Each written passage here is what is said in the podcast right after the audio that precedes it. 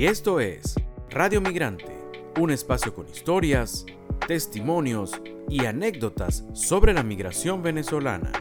Hablamos con los que se fueron, pero también con los que se quedaron o volvieron. Y hoy en Radio Migrante conversaremos con la merideña Marian Rueda. Ella vive en Estados Unidos desde el año 2015, llegó a la ciudad de Nueva York, ahora vive en Houston. Es toda una celebridad en las redes sociales. La consigue como arroba esta madre loca. Allí muestra un poco de la alegría del venezolano en los Estados Unidos. Esta es la historia de Marian Rueda.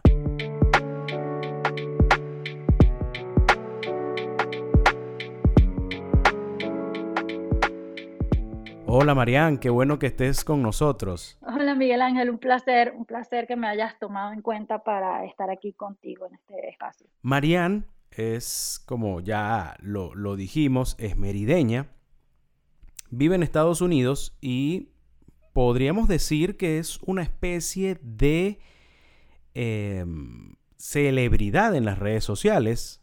ya seguramente para muchos que nos están escuchando, su cuenta de Instagram, arroba esta madre loca, tiene casi 49 mil seguidores y muestra a una madre criando a sus hijos en Estados Unidos de una manera particular. Y de paso esta, esta crianza de estos hijos se da con una madre migrante, ¿no? Así es. Cuéntanos, Marianne, primero que todo, eres merideña y emigraste a Estados Unidos en el 2015. Quisiera saber ¿Qué te llevó a pensar que en aquel 2015 era el momento donde tú debías tomar otro rumbo y buscar otro, un nuevo horizonte? Bueno, eh, mira, bueno, primero que nada, no soy tan famosa. Mi esposo dice que me conocen aquí en la casa y de broma, pero igual se agradece la propaganda. sí eres, sí eres, sí eres, no seas tan humilde que sí eres. Mira, y la verdad es que eh, nosotros, bueno, inicialmente yo me vine a Estados Unidos por... Eh, voy a ser bien sincera, porque quería tener mi hija acá, eh, eso fue en el 2012. Eh, ella nació acá, pero nosotros regresamos a, este, a Venezuela, todavía estábamos bien acá, allá todo bien, pero a mi esposo le sucedió eh, un altercado, fue, bueno, le, le, hicieron como estos secuestros express y luego de eso él quedó bastante eh, estresado con la idea y más con ya siendo padres, ¿no? Entonces, bueno, eso más la parte de la situación económica, los negocios ya no se veían tan buenos y decidimos que había que buscar la manera de, irnos de allí, pues. Eh, más que todo por los niños, para ser sinceros. O sea, pienso que de no haber sido padres, eh, hubiésemos estado allá un poco más, no sé si todavía estuviésemos allá, la verdad, ¿no? pero el hecho de, bueno, de, habernos convertido en padres nos hizo de una vez pensar más que en nosotros, en, nuestro, o sea, nuestra niña en ese momento y en poderle dar eh, mejor calidad de vida, ¿no? Oye, en algún momento, María, en algún momento, cuando ustedes eligen el sitio a dónde ir, y quizás, no sé si, había, si tenían otras opciones, pero uno lo que, se, lo que escucha es que, bueno, el que va a Estados Unidos es a solamente trabajar. Quien va a criar niños en Estados Unidos es a verlos en la noche dormir, ¿no? Sí. ¿En algún momento ustedes pensaron que quizás eh, estaban cambiando algún, alguna circunstancia por otra? Mira, la verdad eso lo vi yo con el tiempo. O sea, el hecho de que estás perdiendo la tribu y de que estás perdiendo... Eh, esa calidad de tiempo con tus hijos, porque eh, en el momento tú estás pensando en, ajá, ya va, aquí hay inseguridad, eh, nosotros queremos pensar que eh, vamos a estar tranquilos con nuestros hijos en la calle, fue como una cuestión más de, ese tipo, ¿no? Em, y pues somos, éramos padres eh, primerizos, no, no sabíamos bien tampoco lo que conllevaba el hecho de tener que criar los hijos solos, sin esa tribu, sin ese soporte, sin esa familia. Entonces, pues no, no fue algo que nos pasó por la cabeza, pero ciertamente con los años y con el tiempo nos dimos cuenta que, que sí, que hay una cosa por otra, ¿no? Y tienes toda la razón allí. Fíjate, Marian, estás, ustedes están viviendo en Houston, ¿no? En este momento, ajá. Están viviendo en Houston y me imagino que eh, ya Houston es una, bueno, una gran ciudad de Estados Unidos, seguramente con una, una comunidad venezolana bastante grande. Sí. Em, de repente ustedes se sienten arropados por esa comunidad cuando la nostalgia de repente les pega eh, y quieren de repente tener esa conexión con Venezuela, con su comunidad, con su comida. Em, ¿Hay maneras de tenerlo? Mira, ese, ese tema me encanta porque ese tema me encanta porque cuando nosotros emigramos, nosotros emigramos a Nueva York. Nosotros vivimos nueve años en Nueva York. Yo tengo seis meses viviendo aquí en Houston.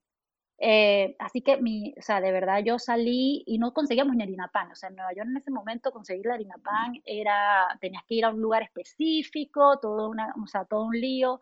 Y sí fue bastante difícil eh, porque, porque fue olvidarte totalmente como de eso y en algún punto hasta te acostumbras, ¿no? O sea, te estoy diciendo que cuando tomamos la decisión de mudarnos aquí a Houston, esto va a sonar mal, pero una de las cosas que medio me preocupaban era como que yo decía, no sé cómo estoy yo eh, ahora que tengo tanto tiempo como que viviendo sin, esas raíces, sin, sin, estar como en el día a día con, con, gente del mismo país. No sabía cómo iba a hacer eso, la verdad, y cómo mi, mi, hija particularmente, que es más grande, porque tengo un bebé más pequeño, eh, lo iba a tomar. Y bueno, nos vinimos, ¿no? Pero como con esa idea, como que no sé, no estoy segura, resulta que es lo mejor que nos ha pasado. O sea, fue como que a mi hija particularmente eh, es como un llamado en la sangre ella escuchó niñitos en su colegio hablando español como se habla aquí en casa y ella no había visto niños de su edad hablando español así. O sea, sinceramente no había visto eso. Entonces ella era como, mami, hablan buenísimo, mamá, dicen las palabras que tú dices, dicen chamo, dicen mira, o sea, ella estaba enloquecida y de hecho ahorita me está hablando mucho más español porque esos son los amigos con los que ella ha hecho, digo, es la sangre, ¿no? Eh, no lo vi venir, y en mi caso, igual. O sea, yo llegué aquí y nos invitaron a, nuestra primera fiesta y fue como que mi esposo y yo nos veíamos y era como, esto es, o sea, esto era, esto era una fiesta, ¿sabes? Esto es una fiesta, esto es un bonche, esto es estar en, rodeado de gente que nos entendemos, que hablamos el mismo idioma, que nos gustan las mismas cosas.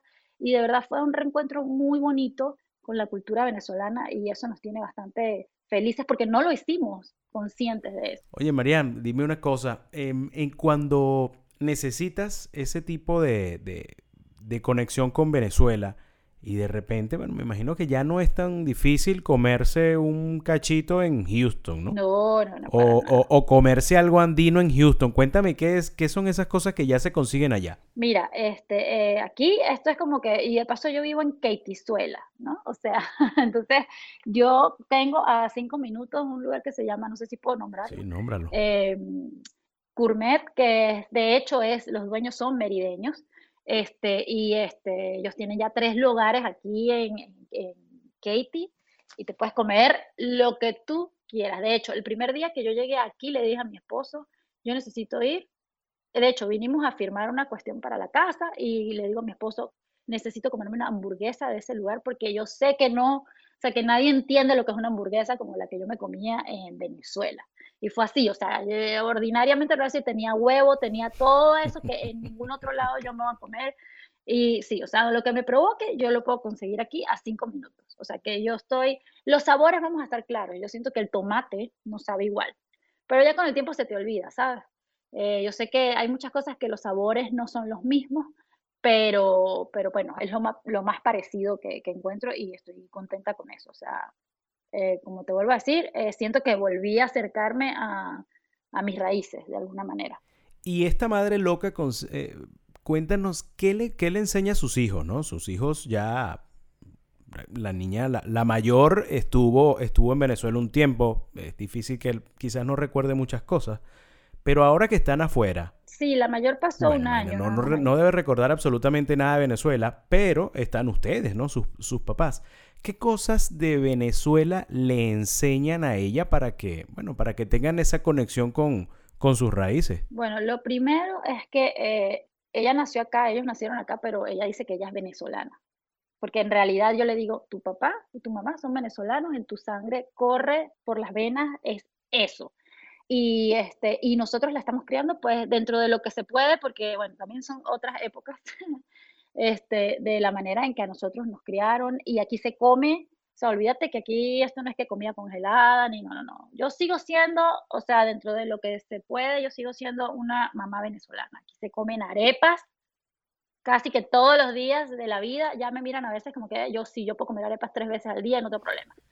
Aquí se come arepa, aquí se cocina, o sea, yo puedo hacerte caraotas con arroz, con la tajada, o sea, no hay nada que yo te pueda decir, bueno, es que estamos americanizados en, en el área de cómo yo crío a mis hijos y cómo los alimento, no.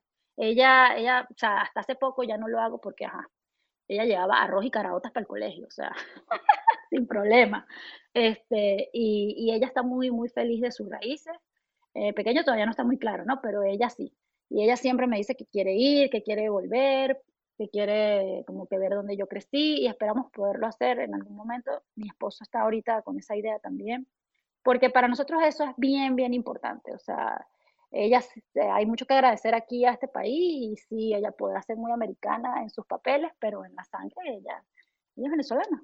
Y eso es lo que queremos que ella siempre recuerde. Fíjate, hay una, hay una cosa que me llama mucho la atención, Mariani, es que las, las personas que te siguen y las que ojalá te, sigan a partir de, esta entrevista, pueden notar a una Marian con, con, un, con una manera de ser bastante extrovertida, ¿no?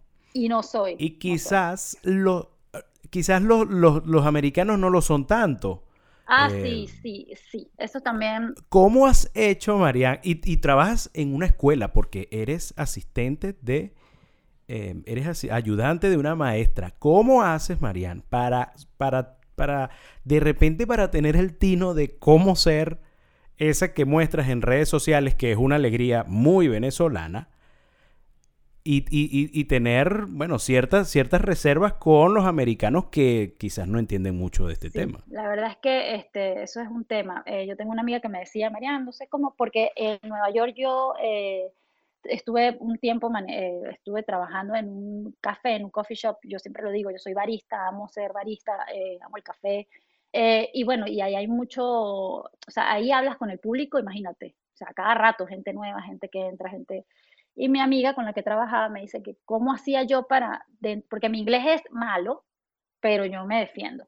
Ella me dice, con tu inglés, que el inglés de ella era mucho mejor, puedes demostrar todavía parte de tu personalidad, porque ella me dice, yo siento que yo soy una persona en inglés y soy otra persona en español. Y pasa mucho, pasa mucho porque más allá de que el americano no va a entender un montón de cosas, ¿verdad?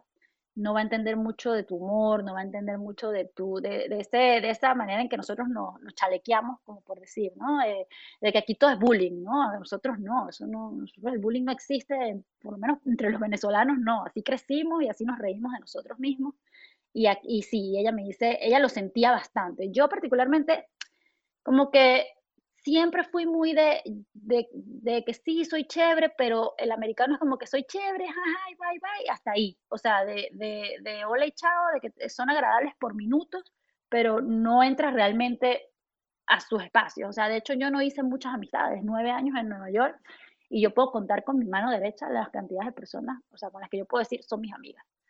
Entonces, eh, ha sido bastante, no sé si es la barrera del idioma, siento que son las dos cosas, es la manera de ser de ellos y la manera de ser de, nosotros, los venezolanos en este caso, eh, a veces puede, puede ser difícil de, o sea, ellos son más herméticos, ¿sí?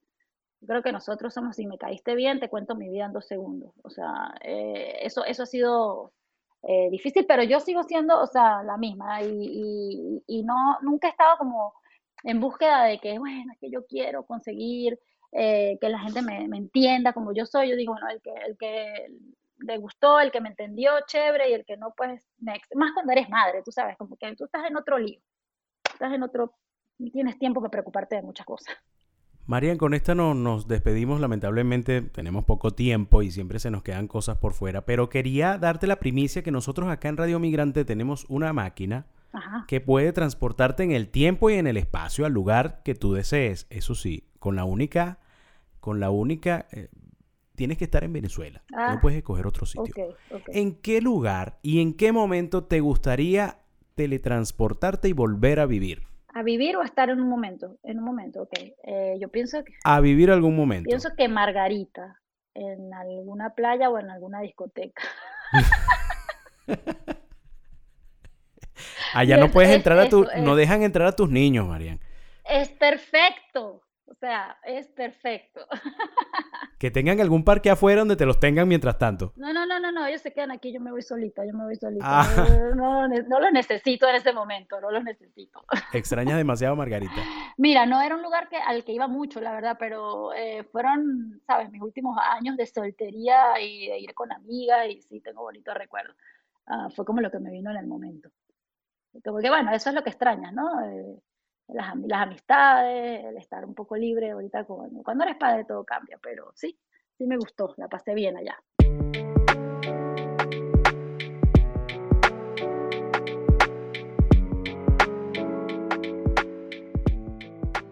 Y hoy conocimos la historia de migración de Marian Rueda, una merideña que vive en Texas y que muestra la alegría del venezolano donde quiera que vaya. Esta fue otra presentación de Radio Migrante. Nos puedes seguir tanto en Twitter como en Instagram. En estas redes sociales estamos como arroba Radio Piso Migrante.